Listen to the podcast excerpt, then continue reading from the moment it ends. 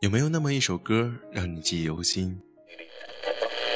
有没有那么一首歌会让你轻轻跟着和？有没有这样的声音让你悦耳清新？这里是小清新网络电台，我是依晨，我是苏杭，我是雨墨，我是梦忆，我是蓝青，我是洛洛，我是八亿，我是米米，我是夏天，我是依依，我是拉拉。流动的声音，梦里的旋律，梦里的旋律。不管走到哪里，我还是会想起你。我好想你，好想你。最美的时光，遇见最好的你。这里是小清新网络电台。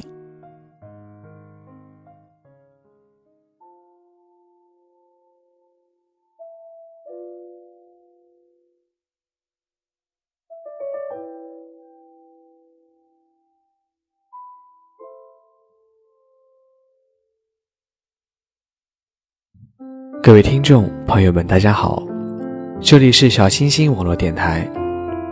在最美的时光，遇到最好的你，我是主播恋生。如果有一天，你最爱的那个姑娘就要嫁人了，你会是怎样的一种心情？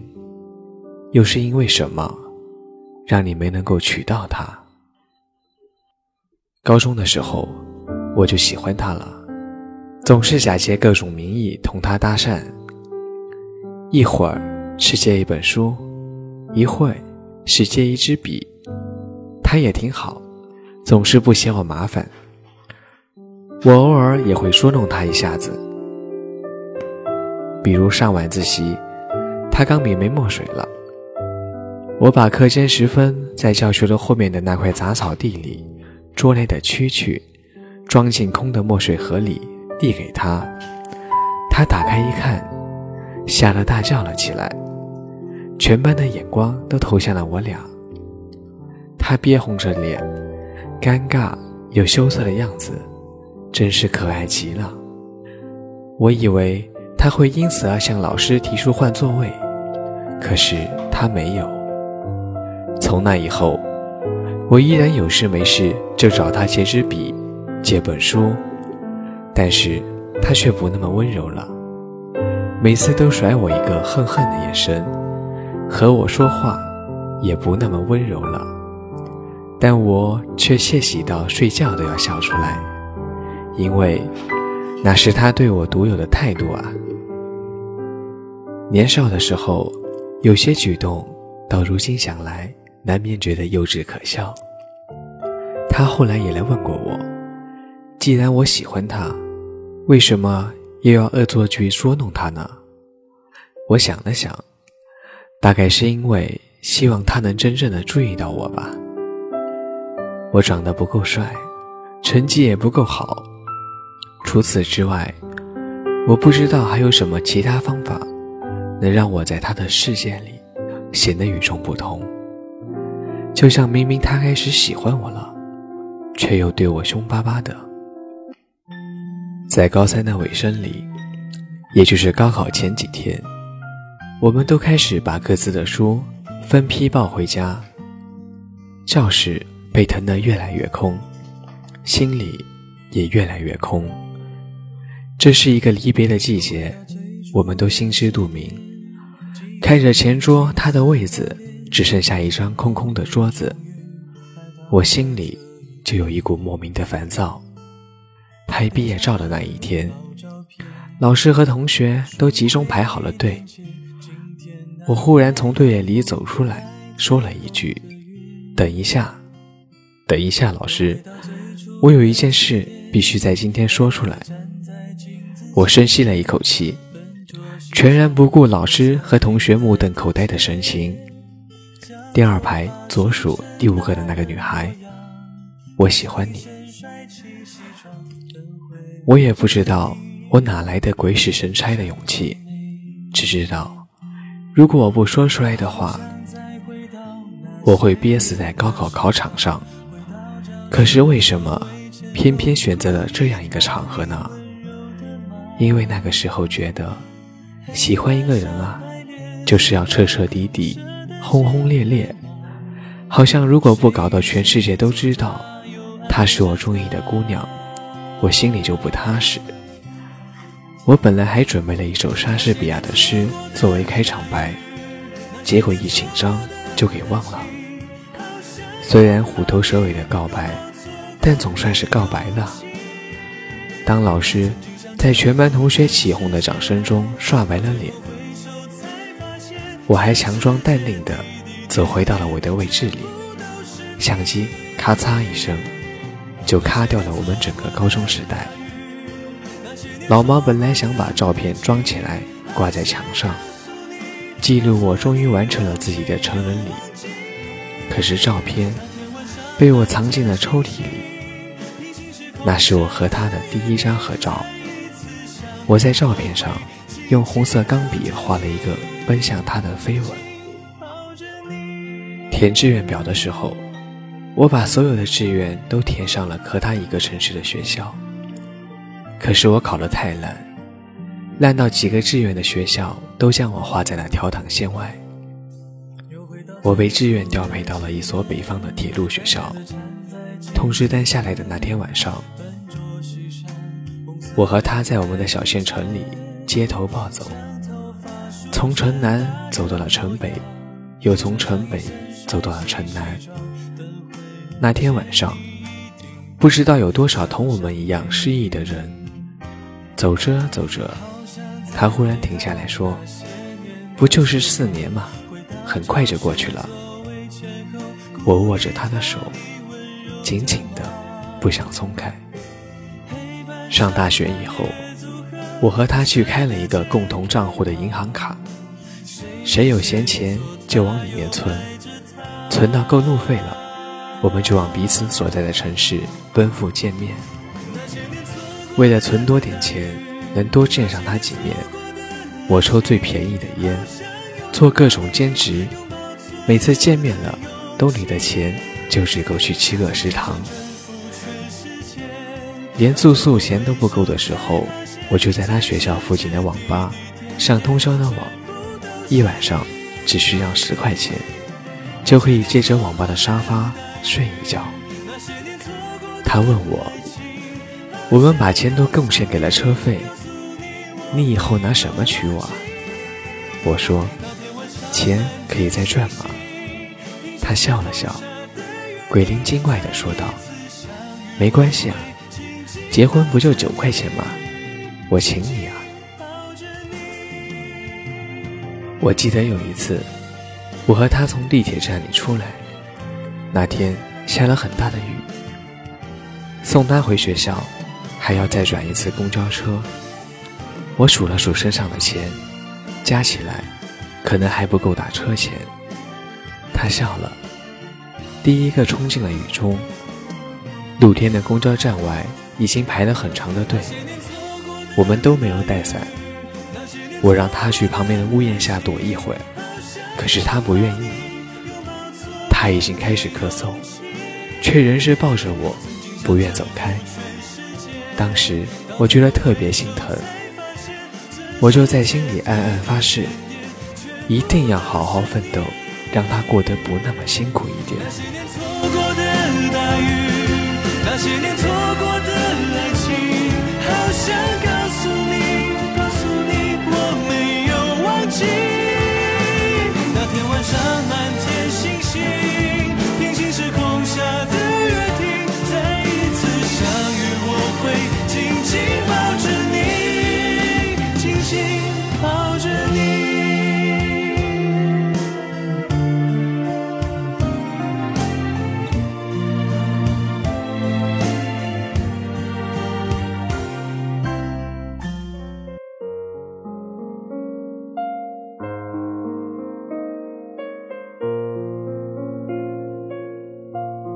大四那年，我和他计划了一场毕业旅行。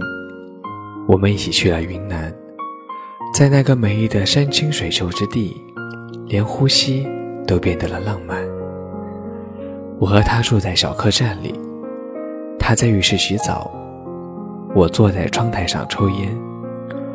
浴室的门是磨砂玻璃的，透过它仍能看见他那隐隐约约的身体。哗啦啦的水流声传出来，那声音感觉像是汹涌澎湃的大海，撞击着我当时无处安放的骚动。我抽着烟，望着窗外，月亮可真亮，亮得我有些晕眩。其实每一次和他见面，都会遇到这样的情况。每次抱他在怀里入睡，欲望和理智就在打架。我狠狠地掐了自己的大腿，因为不确定的未来，我总害怕会伤到他。可这一次，他自己赤裸地站在了我的面前。你要了我吧？他说。我没敢看他，眼睛望向窗外，心里翻江倒海。等我转过头来，看到他的眼角带着泪。我终于没法控制自己的心，把她抱进了怀里，深深的吻了下去。吻下去，从此以后，你就是属于我的女孩。毕业以后，我没能如愿的回到有她的地方，而是继续留在北方的一座城市，做和铁路朝夕相处的工作。铁路是一直通向南方的，却通不到。他在的地方，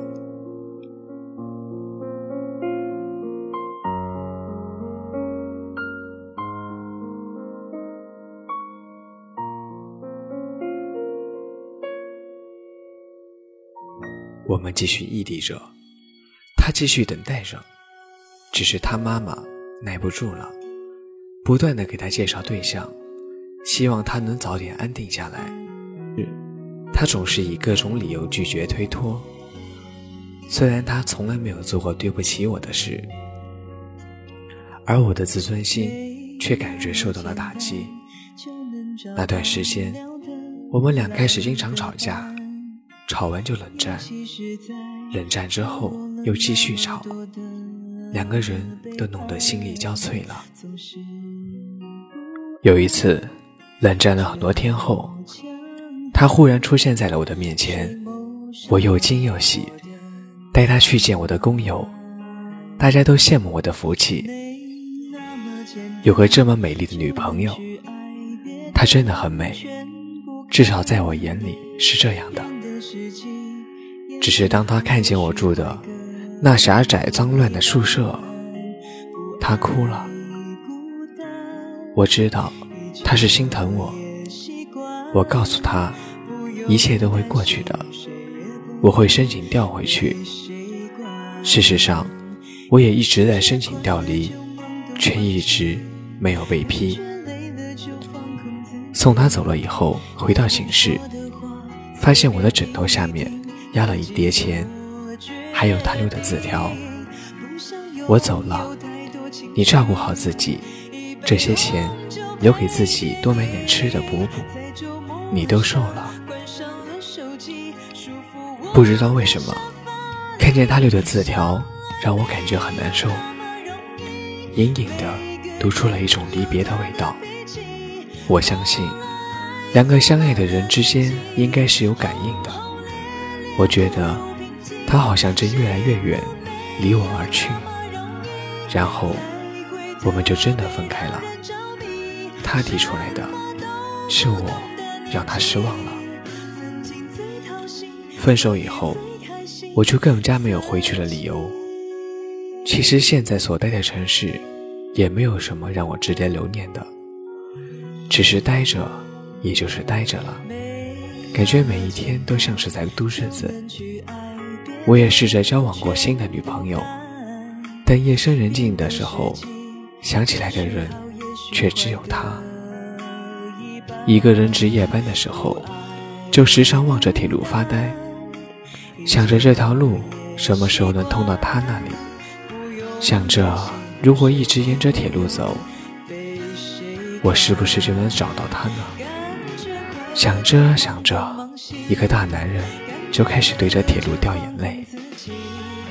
期间，他也联系过我，问我为什么就没有想过挽回。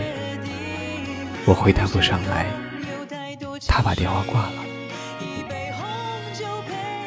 我也不知道我在逃避什么，可能我们之间的问题不仅仅是距离，而是我越来越不敢爱他的心。他那么好，怎么爱我都觉得不合适，放在我手里，感觉可惜了。他应该拥有一个更好的人。给他想要的，给他安稳的幸福。说服自己的时候，总是有那么多理由。直到我知道他要结婚了，所有的理由都在顷刻间坍塌瓦解，一触即溃。他在电话那头问：“你会祝福我吗？”我说：“我用我所有可能的幸福来祝福你。”挂上电话，我在火车鸣笛的巨响中哭出了声来。我曾经无数次幻想着她披上婚纱的样子，我会站在阳光下迎接她的美丽。可是我们一起吃了这么多苦，到最后，穿上嫁衣站在她身边的那个人，却不是我。这种感觉，好像又失去了一次。而且这次的失去，则成了永失。心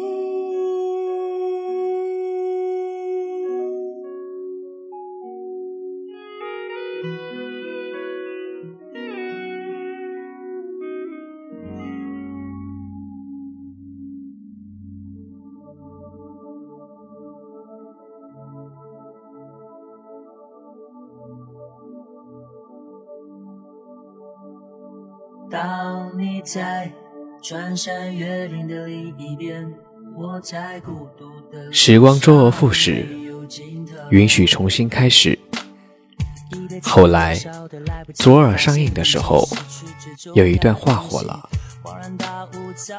对一个男人来说，最无能为力的事，就是在最没有物质能力的年纪，碰见了最想照顾一生的姑娘。对一个女人来说，最遗憾的莫过于在最好的年纪遇见了等不起的人。其实，女人还有更无奈的，在等不起的年龄遇到了无能为力的男人。而男人更悲催的是，在拥有物质的时候，却没有了单纯真心想和你过一辈子的女人。我在孤独的路上没有尽头，时常感觉你在耳后的呼吸，却未曾感觉你在心口的鼻息。如果当初的我看到这段话，我肯定会因此来安慰自己。对，这就是我放开他的理由。可是时过境迁，当我也已结婚，有了自己的家庭之后，再读到，全然没了感觉。什么爱对的是爱情，爱错了是青春。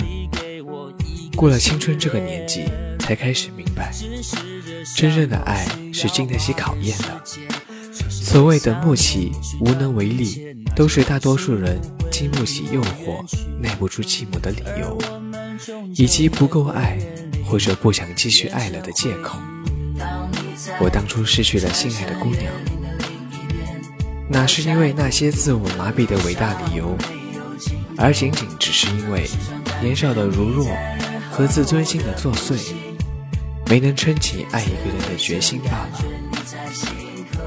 这才是青春要告诉我们的道理。就像坐上了不可回头的列车，一路失去。一路得到，时光周而复始，回不去，却允许重新开始。再见了，我最爱的姑娘。可以让它更好，我相信一切都来得及。别管那些纷纷扰扰，别让不开心的事停下了脚步。就怕你不说，就怕你不做。别让遗憾继续，一切都来得及。当你在。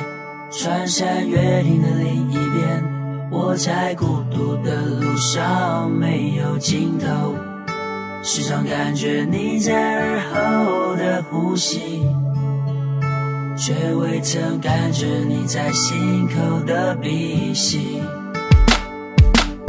当你在穿山越岭的另一边，我在孤独的路上没有尽头。imagine